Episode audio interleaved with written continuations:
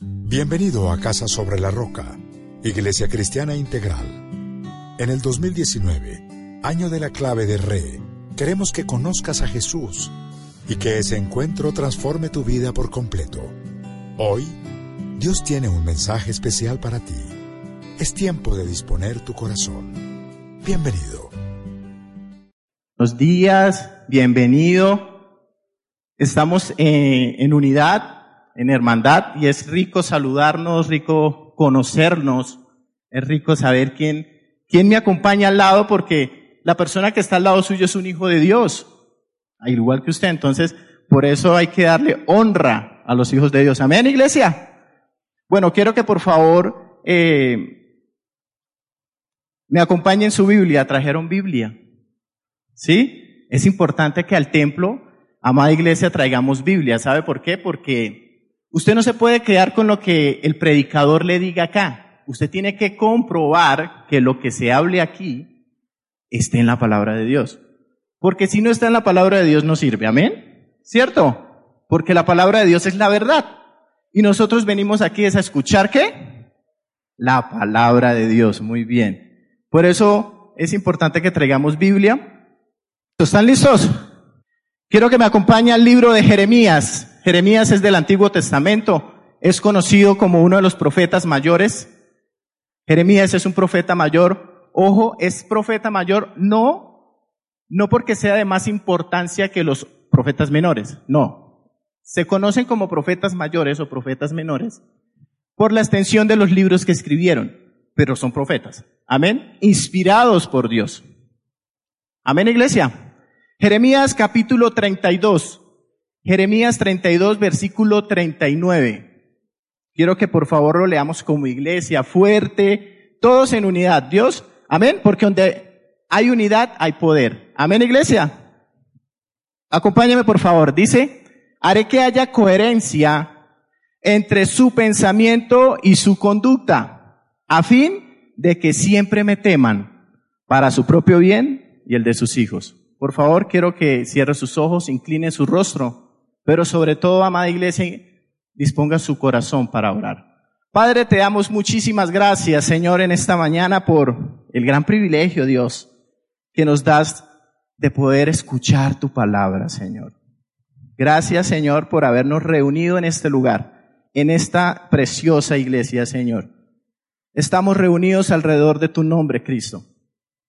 Tu palabra dice que donde dos o tres se reúnen alrededor de tu nombre, ahí estarás tú en medio de ellos. Sabemos que tu presencia es real en este lugar. Es a ti, amado Señor, a quien hemos venido a escuchar. Te pedimos que nos hables, Señor, porque ¿a dónde iremos si solamente tú tienes palabra de vida eterna, Dios? Oro por mi vida, para que seas tú, mi Señor, hablando a través de mí.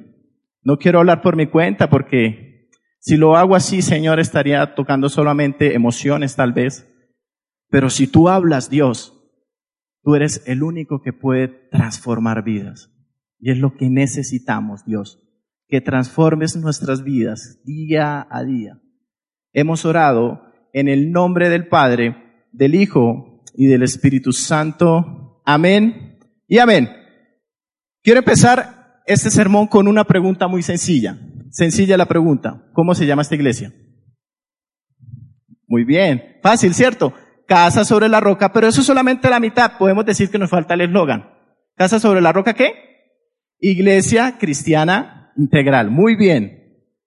Personalmente, yo, Abel, le doy muchas gracias a Dios por esta iglesia. Yo le digo, Señor, gracias por haberme permitido conocerte en esta iglesia. Esta iglesia es una bendición. Este lugar es un regalo de Dios para nuestras vidas. La iglesia en donde Dios nos ha plantado es una bendición. Por lo tanto, cada miembro y cada persona que hace parte de este cuerpo, que es la iglesia, es una bendición. Dígale al de al lado, tú eres una bendición. Iglesia, algo que me apasiona a mí, desde que conocí o desde que nací de nuevo, es la teología. Y en Casa sobre la Roca, no solamente me han enseñado teología, sino teología integral. Me encanta cómo Casa sobre la Roca forma a las personas en cuanto a teología integral. ¿Y por qué lo digo? Mire, la teología por sí sola no transforma a nadie. La teología por sí sola no transforma a nadie. Si usted quiere conocer, mire, un poco más a profundidad de lo que le estoy hablando de nuestra teología integral, lo invito a que ingrese a nuestra página casarroca.org slash creemos. Ahí usted que va a encontrar nuestra historia, nuestra identidad y nuestra declaración de fe. ¿Por qué se lo digo? Es importante, amada iglesia, que como miembros de Casa sobre la Roca, conozcamos quiénes somos. ¿Dónde está usted? ¿Qué creemos? Y en esa, y en esa página usted va a encontrar lo que es en nuestra declaración de fe exactamente 42 puntos de solo teología integral. Además de eso, nuestra iglesia tiene la bendición de la unidad educativa, en donde a través del IBLI y del Factor le enseñan y nos forman en teología integral. Si usted no ha hecho el IBLI, lo invito a que lo haga. No se pierda esa bendición, esa, esa herramienta que tiene nuestra iglesia, en donde lo van a formar de manera integral en cuanto a teología, en cuanto a conocimiento. Amén, iglesia. Si usted ya hizo el, el, el IBLI, lo invito a hacer el Factor. Qué bendición. Hágalo. Pero hoy no vine a hablarles, o no me vine a parar aquí a hablarles de teología integral. Eso se los dejo de tarea. Y no les vine a hablar de teología porque les decía ahorita, iglesia, la teología no transforma a nadie. Eso es obra exclusiva del Espíritu Santo en tu vida.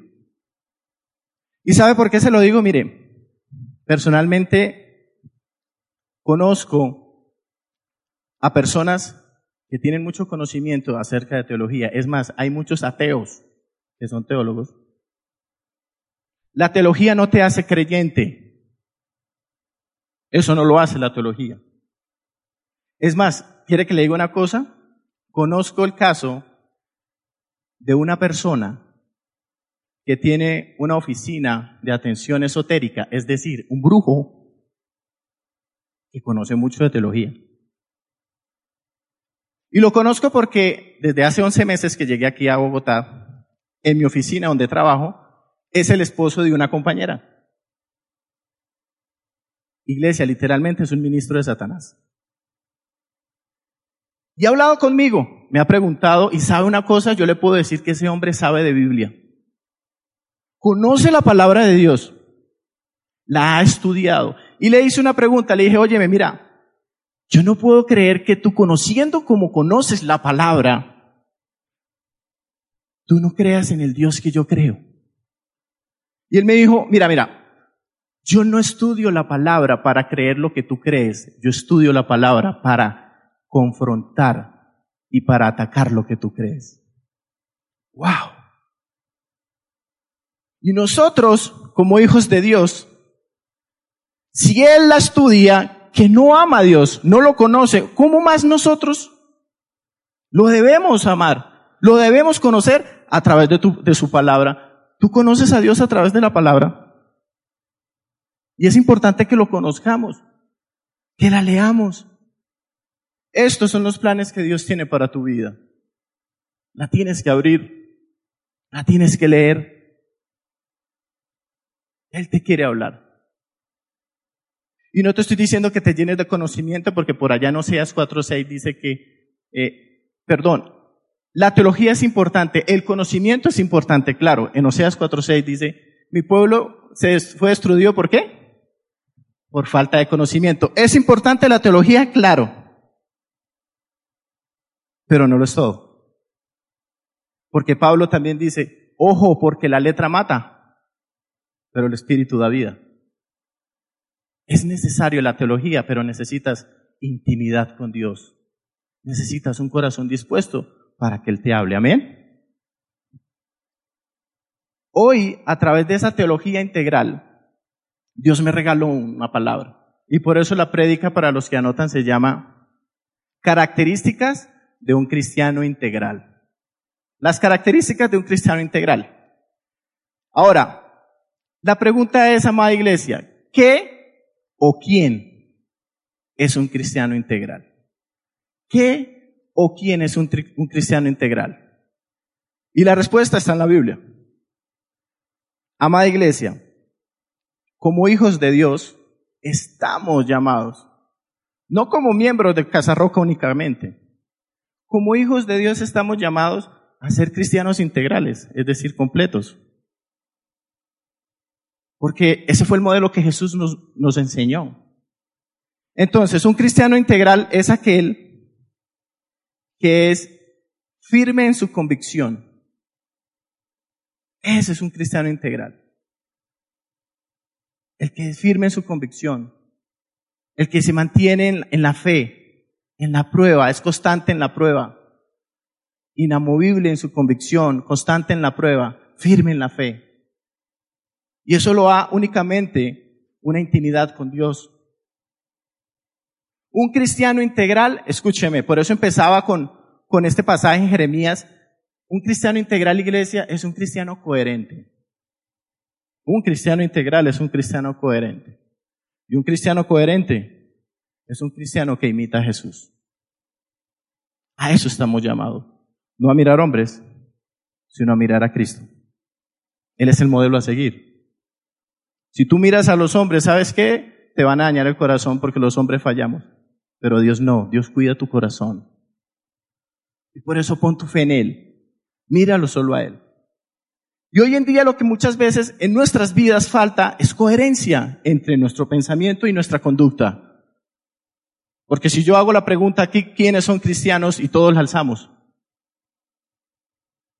Pero la conducta es lo que dice ¿Qué clase de cristiano eres?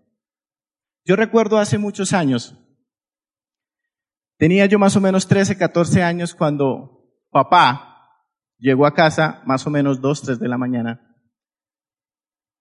y nos levanta junto con mi hermano y nos lleva a la sala de la casa, al mueble. Y recuerdo que papá, tomado y con una cerveza en la mano, y con un cigarrillo en la otra, nos mira mi hermano y a mí nos dice, hijos, yo no quiero que ustedes sean borrachos ni fumadores.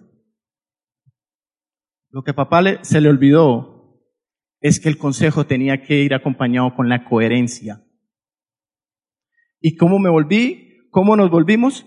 Borrachos y fumadores. ¿Sabe por qué? Porque la gente no sigue tu consejo, tu ejemplo.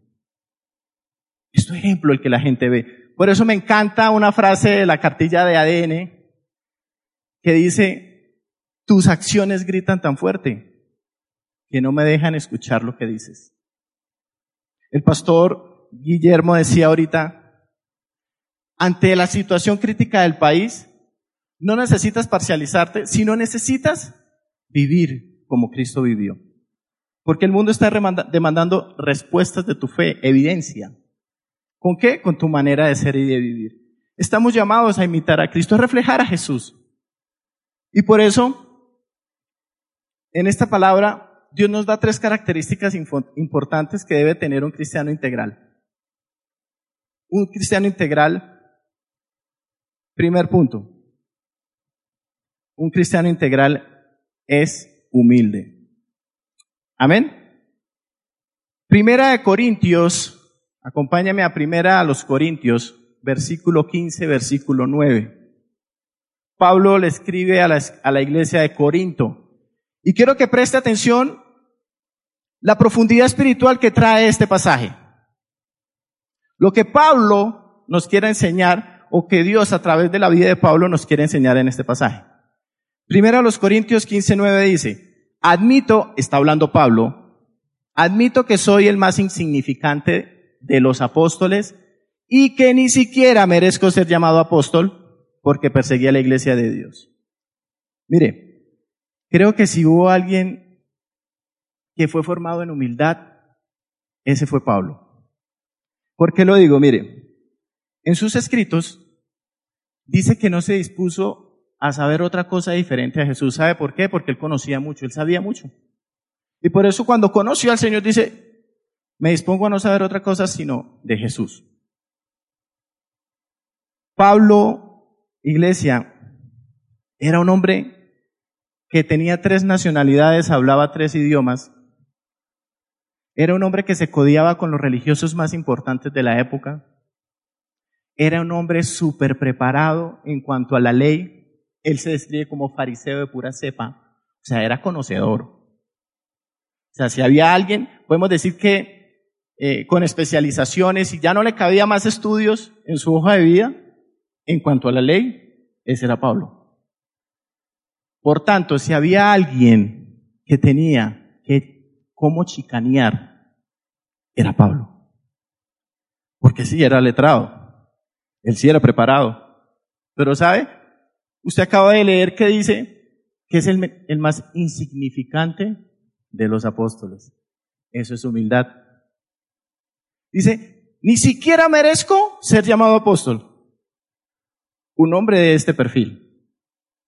Y yo miro esto y digo, Dios, ¿qué corazón formaste en Pablo? Quiero un corazón como el que le dice a Pablo, humilde. Quiero un corazón humilde, Dios. Mire, usted encuentra por allá en Hechos 4, eh, en Hechos 4.13, no lo use, simplemente referencielo como para que lo estudie. Los, los discípulos de Jesús dice que eran pescadores sin preparación y sin estudios. Porque cuando sorprendieron a Pedro y a Juan en el templo, dice que los gobernantes se quedaron admirados porque eran gente sin preparación y sin estudio. Pero yo veo que Pablo, al compararse con los discípulos, dice que ni siquiera merece ser llamado apóstol.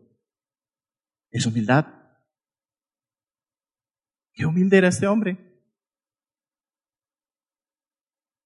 Él nunca hace alarde de sus fortalezas. Pablo nunca, usted encuentra que hizo alarde sino de, de sus fortalezas, sino al contrario, dice, no haré alarde sino de mis debilidades, porque cuando soy débil, entonces soy fuerte. ¿Sabe una cosa, iglesia? Tu debilidad te forma en humildad. Dígale al del lado, tu debilidad te forma en humildad. Yo no sé qué debilidades tenga usted. Yo no sé en dónde se considere menos competente que otro. Pero le quiero decir una cosa. Esa debilidad delante de Dios es una fortaleza para tu vida espiritual, aunque no lo veas así. Y por eso tenemos que tener mucho cuidado que mis fortalezas no se salgan del lugar, porque viene y se sale el yo es que yo tengo, yo hago, yo soy. Dios no te mira por tus fortalezas. ¿Por qué hacer alarde de mis fortalezas, de mis dones, de mis talentos, de mis capacidades, si Dios me las dio? No son mías, son un don de Dios. ¿Sabe una cosa? Nada te pertenece, nada es tuyo. Eres bueno en lo que haces, porque Dios te dio ese talento. Dios te dio ese don. Y no te lo dio para que te compararas con otro. ¿Sabe para qué se lo dio? Para que edificaras a otro a través de tus dones. Y a eso estamos llamados. Dios quiere humildad en su iglesia. Porque el Hijo de Dios, estando sentado a la derecha del Padre, vino y nació desde, su nacimiento en humildad. Dios quiere corazones humildes, iglesia. No podemos llenarnos de orgullo y decir, es que, es que yo aquí soy el que mando. Es que yo aquí soy el líder. Yo aquí soy el jefe. Mire, métete esto siempre en tu cabeza. En el lugar donde estás. Es porque Dios te colocó allí. Lo que tienes hoy es porque Dios te lo dio. Y así como dijo Job, el Señor, así como da, también puede quitar. Así como sube, nos hace subir, también nos hace bajar. De acuerdo a cómo esté tu corazón. Si hay orgullo, dice que Él se opone a los orgullosos. Él quiere humildad. ¿Te quiere dar muchas cosas? Claro, te quiere llenar de dones y de talentos, te quiere bendecir económicamente, te puede dar el puesto que, por el cual tú sueñas y oras, pero primero tiene que darte un corazón humilde. Porque si no estás listo, no va a haber la bendición, no la vas a ver. Tiene que haber un corazón humilde. Amén. Amén, iglesia. Por eso Job dijo, el Señor ha dado, el Señor ha quitado. Job sabía que todo lo que él tenía era de Dios. ¿Por qué se iba a pegar a algo? Todo es de Dios, amén. Tu vida es de Dios. Lo que tienes puesto hoy es de Dios. Todo le pertenece a Dios. Nada es nuestro. Ni siquiera los talentos y los dones que tienes. Él te los dio. ¿Por qué no ser humilde? Primera de Pedro 5.3. Quiero que me acompañe, por favor. Y me impactaba este pasaje. Dios utilizó a Isabelita para revelarme, la esposa del pastor Mario Arcila, para revelarme este pasaje y tocar y golpear mi corazón. Tuve que pedirle perdón, porque no, no, no se me había sido revelado en la manera en que se me reveló. No sean tiranos con lo que están a su cuidado, sino sean ejemplo para el rebaño. Si yo pregunto, arriba la mano los jefes, los líderes, los que tienen un lugar de autoridad o en donde Dios les ha dado un lugar de autoridad, y estoy completamente convencido que la mayoría, todos, deberían levantar su mano. Papás, esposas, esposos, líderes, pastores, mamás, en fin, todos. En algún momento de tu vida, en el rol donde Dios te ha colocado, tienes un lugar de autoridad. Amén. Dios te colocó como autoridad. Y la autoridad, escúcheme, las personas que están bajo tu autoridad, si tú eres mamá, tus hijos o papá, tus hijos, las personas que están bajo autoridad, bajo tu autoridad, no están a tu cargo, están a tu cuidado. Dios te las dio para que les cuidaras el corazón. Para eso se las dio. Yo tengo tres hijas. Dios me bendijo con tres hijas, pero su palabra dice que los hijos son la herencia de quién? Del Señor, no son mías. Y que el día de mañana me pararé delante de Él y Él me dirá, yo te di tres hijas, ¿dónde están mis hijas? ¿Qué hiciste con ellas? Señora, aquí están tus hijas. Los esposos, a todos Dios nos dio. Y por eso tenemos que tener mucho cuidado en cuanto al manejo de la autoridad, que no haya orgullo en el corazón, porque vas a dañarlo. Vas a dañar el corazón de otros. Y hay una frase, o más bien una canción de Jesús Adrián Romero que me, me, encanta porque se llama Mágicas Princesas, y esa canción dice una frase que dice, quiero cuidarles el corazón. Y he entendido que mi llamado como papá es a cuidarle el corazón de mis hijas. Yo tengo que cuidar su corazón.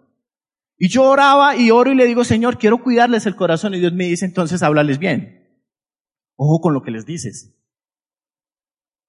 Porque por tus palabras se te condenará o por tus palabras se te absolverá. Vas a tener que rendir por cada palabra ociosa que hayas pronunciado, Abel.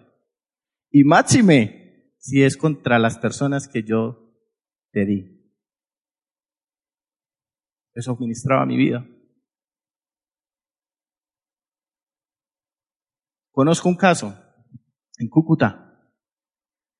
Una esposa nos buscó a mi esposa y a mí. Y nos dijo, es que mi esposo levanta a los niños a las 5 de la mañana a hacer el devocional. Dije yo, wow, qué espiritual. Este es. Qué ejemplo. Pero, vino el pero. Resulta que como los niños los levantan muy temprano, les da sueño y cuando se van, cuando se están durmiendo en el devocional, los despierta con un bibliazo en la cabeza.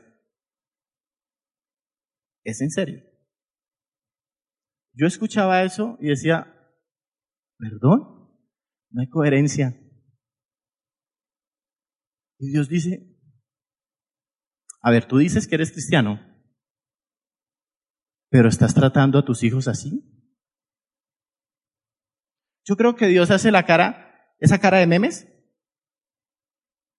como quien dice, a ver, no entiendo.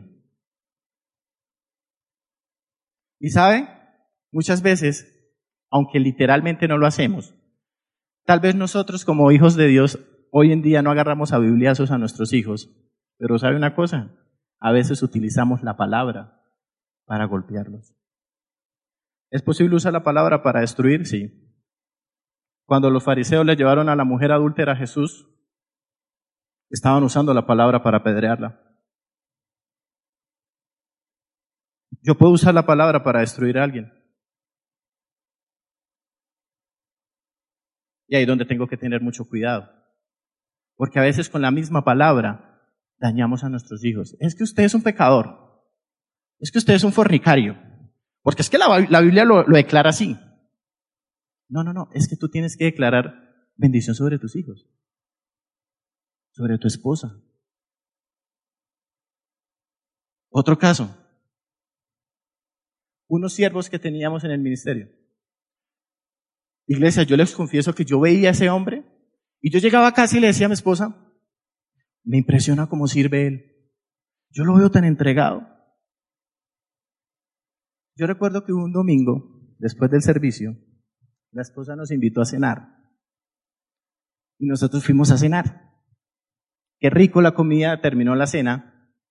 Y ella se levanta después de terminar.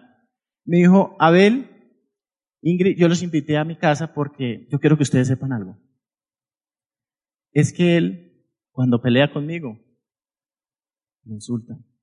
Y me empezó a decir la serie de groserías que el esposo le decía. Yo no supe dónde quedé, porque yo lo veía espiritual. Pero este hombre golpeaba a su esposa con palabras. Y aquí en la iglesia podemos mostrar espiritualidad, mostrar que somos los ungidos del Señor. Pero quien te dice a ti, verdaderamente, si Abel es espiritual, pregúntele a mi esposa, pregúntele a mis hijas. Ellos sí saben. ¿Qué dicen tus hijas, tu esposa de ti, hombres? ¿Qué dicen? ¿Qué dicen? Primera de Pedro 5.3. Asimismo, jóvenes, sométanse a los ancianos, revístanse todos de humildad en su trato mutuo, porque Dios se opone a los orgullosos, pero da gracia a los humildes. La palabra de Dios nos enseña que la humildad es algo con la que tú te debes revestir. Dice, revístanse de humildad. Yo me tengo que revestir de la humildad. ¿La humildad de quién? De Cristo. No hay otro modelo. Porque si buscas otro modelo, muy seguramente te vas a revestir de falsa humildad. Y eso tampoco es bien visto por Dios.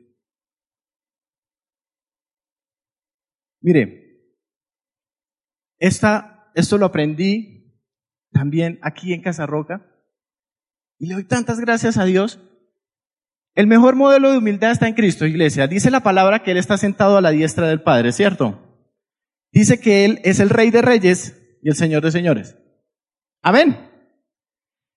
En ese orden de ideas, Cristo ocupa el lugar más alto de todos. Cristo, porque está a la diestra del Padre. Pero sabe una cosa, aún así vino a servir en humildad. ¿Sabe por qué nos, eh, sabe por qué? Para enseñarnos a usted y a mí. Escúcheme. Entre más alta sea tu posición, mayor debe ser tu humildad. Y Él es el Rey de Reyes.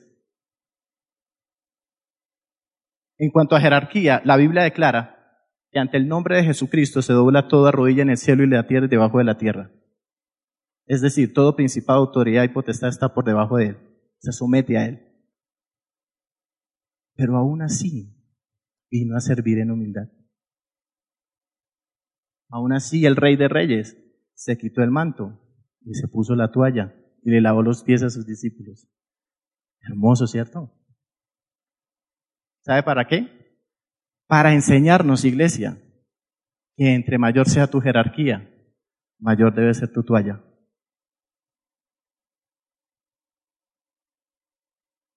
Allí es donde Dios mira tu corazón. Tu corazón. Segundo punto. Segunda característica de un cristiano integral. Ora y busca la aprobación de Dios. Lucas 10, 19. Sí, perdón. Les he dado autoridad a ustedes para pisotear serpientes y escorpiones y vencer todo el poder del enemigo. Nada les podrá hacer daño. Debemos tener la total certeza de que toda oración que hagamos en el nombre de Jesús tiene poder y autoridad. Y que esa poder y autoridad ha sido delegado nada más y nada menos que por Jesús a nosotros. Él dijo, les he dado autoridad. Ya la tienes. La tenemos como iglesia. Amén. Entonces, ¿por qué tener temor a las artimañas de Satanás? No las debemos ignorar. La palabra lo dice pero tenerle miedo no. Satanás puede llegar a ser poderoso, pero nuestro Dios es todopoderoso. ¿Por qué temes? No tienes que vivir atemorizado. Por eso dice, sométanse a Dios, resistan al diablo y él huirá. Yo creo lo que dice la palabra. Si yo me someto a Dios, resisto Satanás tiene que huir, porque la palabra se tiene que cumplir. Y no es lo que yo diga, es lo que dice Dios en su palabra. Es lo que declara ella misma. Iglesia, escúcheme. Un cristiano que ora con poder, o más bien, un cristiano que ora como Jesús, ora con poder. Pero para que ores como Jesús, tienes que vivir como Jesús vivió en santidad. Para que veas lo que Jesús vio y para que hagas lo que Jesús hizo, tienes que vivir como Él vivió. Si no, no hay, o sea, no se puede. Si no hay coherencia, no lo vas a ver.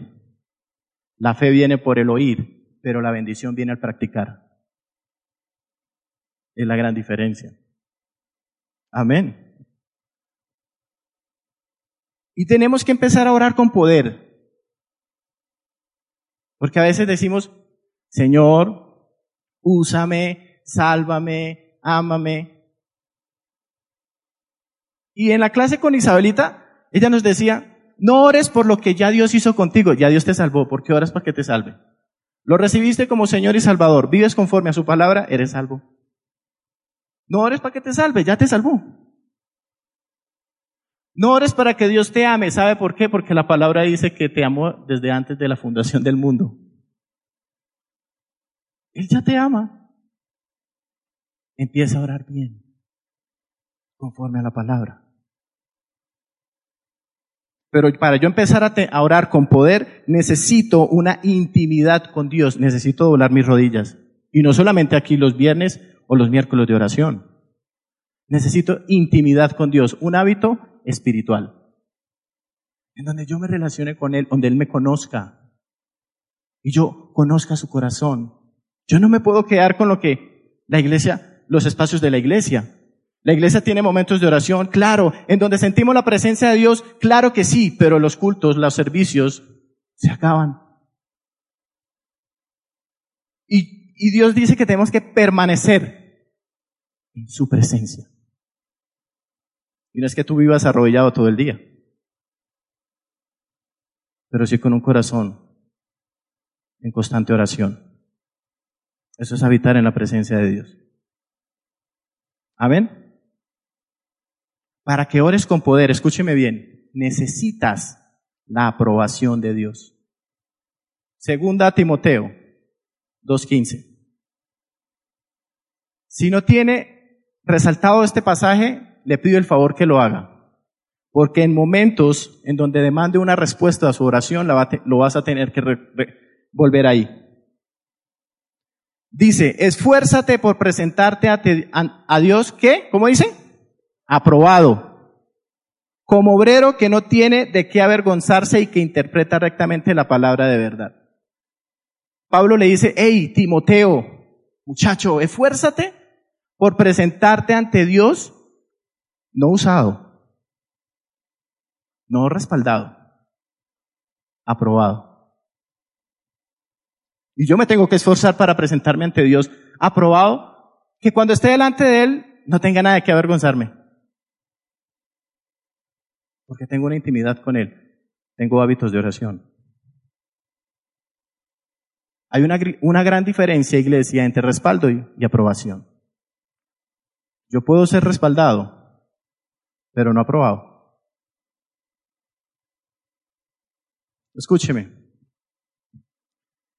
La aprobación de Dios viene como resultado de lo que Él ha dado a tu vida. Pero, perdón, el respaldo de Dios viene como resultado de lo que Él ha dado a tu vida. Pero la aprobación de Dios, iglesia, viene como resultado de lo que tú le das a Dios a través de tu vida, de tu manera de ser y de vivir. Me explico. Todos los que estamos acá, Dios nos ha dado dones, talentos, y Dios nos ha, se puede glorificar a través de nosotros. La palabra de Dios dice que tanto los dones y el llamamiento son irrevocables, es decir, cuando tú los uses, Dios te va a respaldar. ¿Por qué se lo digo? Hace muchos años, recién convertido, llegué a la iglesia, Casa sobre la Roca. Había un predicador, yo era su fan número uno. Impactó mi vida. Ese hombre se subía a predicar y tenía un respaldo de Dios increíble. Un día oré, porque lo admiraba tanto, un día oré y le dije, Señor, yo quiero ser como Él. Gracias Dios por no escuchar esa oración. Con el tiempo, a los dos años, nos enteramos que ministraba en el altar en adulterio. Para mí fue difícil. Y yo le dije al pastor, tuve que sacar consejería. Pastor, Dios ministraba mi vida a través de ese hombre, pero estaba en adulterio, explíqueme eso. Y el pastor me explicaba, Pastor Quique, Abel, una cosa es la aprobación y otra cosa es el respaldo. Por amor a los que escuchan, Dios te va a respaldar, pero no quiere decir que estés aprobado. Y por eso entiendo lo que Pablo le dice a Timoteo, esfuérzate por salir aprobado delante de Dios. En eso es que nos tenemos que esforzar, iglesia. Amén. En una conversación que tuvo mi hija en el colegio, las compañeras le dijeron, llegaron al tema de que si ellas llegaban a salir embarazadas, ¿qué les decían sus papás en las casas? Y algunas dijeron, no, mi papá me mata. Mi papá me echa a la casa. Y le preguntaron a mi hija. Y mi hija dijo, bueno, primero que todo, el caso que ustedes me están planteando obviamente no va a ser conmigo. Pero en caso hipotético en el que ustedes me están planteando, mi papá no me echa. Y me dijo, ¿cierto papá? Yo le dije, no, mi amor. Mi papá no me mata, porque es mi papá. Y yo le decía, hija, mira, el hecho que yo te eh, si llegase a pasar eso, yo te voy a respaldar. Y te voy a apoyar. Pero no quiere decir que, este, apruebe, que apruebe lo que hiciste. Una cosa es la, el respaldo y otra es la aprobación. Estamos llamados por Dios a ser aprobados. Amén, iglesia. Tercer y último punto. Un cristiano integral demuestra la alegría como fruto del Espíritu Santo. Filipenses 4:4. Está escribiendo Pablo esta carta a, los filipenses. Dice, alégrense siempre en el Señor. ¿Qué dice? Alégrense ¿cuándo? Siempre en el Señor. Insisto, alégrense. Le cuento que cuando Pablo escribió esta carta, no estaba pasando por un momento de felicidad estaba en la cárcel. Yo conozco la cárcel y muy bien. Y le cuento que las personas que están dentro de la cárcel no están alegres y mucho menos felices. Pero yo encuentro que Pablo le dice a los filipenses, alégrense siempre. Y les insiste, alégrense. Iglesia, como cristianos. La alegría es parte del fruto del Espíritu Santo. ¿Eso quiere decir que los cristianos amargados existen? No. Escúcheme bien. ¿Existen los momentos de amargura en la vida del cristiano? Claro que sí. Jesús dijo, en este mundo afrontarán aflicciones, pero anímense, yo vencí al mundo. Jesús no nos ocultó nada, dijo, hey, vas a tener que pasar momentos difíciles, de amargura. Pero ánimo. Pero los momentos de amargura son pasajeros en la vida del cristiano. Tienen que ser pasajeros, porque la alegría del Espíritu Santo está en ti. Tú eres un hijo de Dios. Y no puedes vivir toda una vida de amargura por un momento de amargura en tu vida. Y si está pasando algo, y si estás pasando por ese momento, no sé hace cuánto, tienes que ir a los pies de Jesús y entregarle eso. No puedes seguir triste. Porque Dios te dio alegría.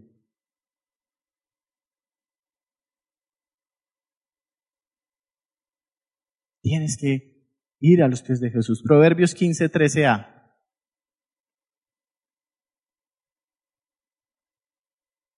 El corazón alegre se refleja en el rostro. ¿Sabe una cosa? La alegría es el resultado de un corazón transformado por Dios. Ahora, les decía, el hecho de que seamos cristianos quiere decir que todo va a ser alegría. No, van a haber momentos de tristeza, claro. Lo van a ver. Pero eso no puede determinar en ti un estado continuo de tristeza. Porque eres un hijo, una hija de Dios debe ser un estado temporal. Y es mientras vas a los pies de Cristo y colocas esa carga allí. Así funciona. El Señor quiere romper eso. Si tú te dispones hoy en tu corazón, Él lo va a hacer. No puedes seguir consumido en la tristeza. No puedes seguir allí.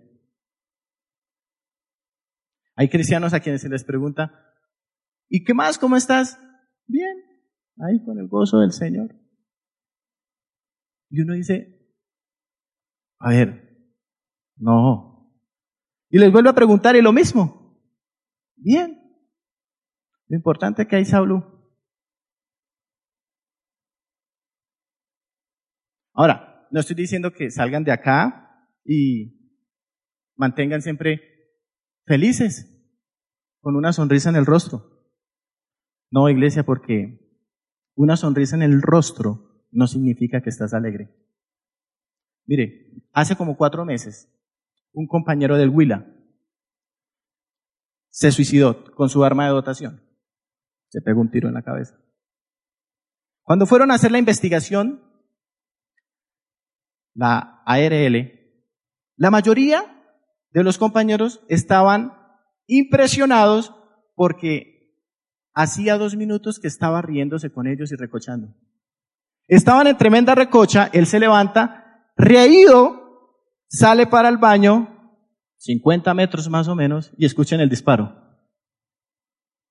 Estaba riéndose, pero no estaba alegre. Estaba feliz, pero no estaba alegre. ¿Sabe por qué? Porque la alegría está sujeta a las circunstancias que vives alrededor la felicidad, perdón, está ligada a eso. Pero la alegría, el gozo del Espíritu Santo viene como resultado aún cuando tu vida es un infierno. Porque Dios te da paz. Amén. Y no importa lo que suceda, estás confiado porque sabes en quién has creído. Amén, iglesia. Me impactaba el caso de una mujer que conozco, ella murió de cáncer. En febrero que estuve en Cúcuta estuve hablando con ella y ella me dijo, Abel, ora por mí porque me dijeron que tenía cáncer. Yo, claro, en el ayuno oramos. A los dos meses la veo en el Facebook, ya sin pelo, unas fotos de Facebook, la saludé. Pero yo miraba esa, ministraba mi vida esa foto porque yo la veía ella alegre y sin pelo con un cáncer terminal y la veía tan alegre. Y yo decía, Dios, hay un dictamen de muerte. Y yo veo a esa mujer alegre. Yo quiero eso en mi vida. Finalmente ella muere, pero mueve con el gozo de Dios. No importa lo que pase a tu alrededor, Dios siempre quiere un corazón alegre para ti. Amén. Acompáñame a orar. Padre, gracias te doy en esta mañana por, por tu palabra, Dios. Gracias por permitirnos una vez más poder escucharte. Señor, tu palabra son bálsamo para nuestra alma. Yo necesitaba escucharte, Dios. Gracias, porque tu palabra me reconforta, me anima, me levanta, Señor. Me da nuevas fuerzas como las del búfalo, Señor. Muchas gracias, Señor, porque aunque mis ojos no vean, tal vez en este momento, tu, tu promesa, mi fe sí la ve. Hoy miro con los ojos de la fe, Señor, porque tu palabra dice que no andamos por vista, sino por fe. Y hoy coloco mi mirada en ti, pero con la fe que demanda tu palabra. Gracias Dios, porque hoy nos enseñas y nos muestras la importancia de ser un cristiano integral. Y tal vez muchos hoy, Señor, miramos atrás y tal vez como que no vamos bien. Pero gracias porque tu palabra dice que tú eres el Dios de las nuevas oportunidades. Y estoy aquí, delante de ti, porque necesito una nueva oportunidad, Dios. No puedo cambiar el pasado. Tampoco puedo controlar lo que viene, Señor. Pero aquí delante de ti, Señor, hoy coloco toda mi vida y me comprometo a caminar en integridad. En integridad, Dios. Porque tú quieres más que que yo diga, Señor, que soy cristiano, tú quieres que yo viva de manera integral conforme a tu palabra. Dios, gracias. Gracias porque hablas a tu iglesia hoy. A mi vida personalmente has hablado. Gracias, Señor. Sabemos que Dios llegó a tu corazón con una palabra especial. Repite en voz alta, después de mí, esta sencilla oración. Amado Jesús, te doy gracias. Reconozco que soy pecador, pero también reconozco que tú, Jesús, eres Dios, que te hiciste hombre, moriste y resucitaste. Te abro la puerta de mi corazón. Haz de mí la persona que tú quieres que yo sea. Te recibo ahora mismo como mi Señor y mi Salvador en Cristo Jesús. Amén. Si acabas de hacer esta oración, la palabra de Dios dice que naciste de nuevo, que eres una nueva persona. Te invitamos a dar el siguiente paso en tu proceso. Somos una iglesia de amor y queremos acompañarte y ayudarte en esta nueva vida. Ingresa a www.casarroca.org Conéctate, crece, sirve. Seguimos en contacto.